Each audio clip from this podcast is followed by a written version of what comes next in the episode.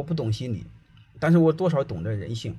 我认为主要的抑郁，呃，我不从心理上谈，我从工作中谈。我认为多数人的抑郁，就是在理想和现实中没找到平衡，就这么简单，啊。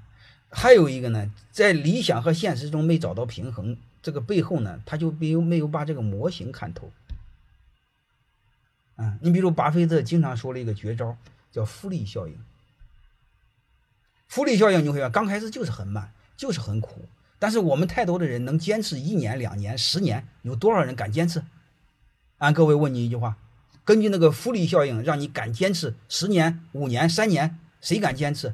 年轻人换工作几年换一次工作？现在年轻人平均两年换一次工作，一半人是一年换一次工作，是吧？所以你会发我们，所以我们就在想，怎么办？嗯，如果你把这个事儿看透，它就是一个大概率的选择。人生多数的就是，其实就会第一把方向判断对，然后剩下的是什么？就是坚持。各位，你说还有什么？如果你方向对了。你坚持起来再难，你也不会抑郁，因为方向对了，你越坚持，你会发现它会给你的正馈、正反馈越来越多，越来越坚定。所以你会发现，这时候你会发现他给你的反馈机制越多，他虽然很小，但是他增，他是成长性好。这个你会发现，你就能坚持。最怕的是什么？你方向没看明白。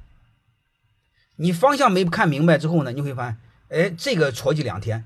哎，那个戳击两天，再戳击两天，然后突然发现，比你还笨的人，呃，比你收入高，这时候你就抑郁了，这时候你就严重抑郁了，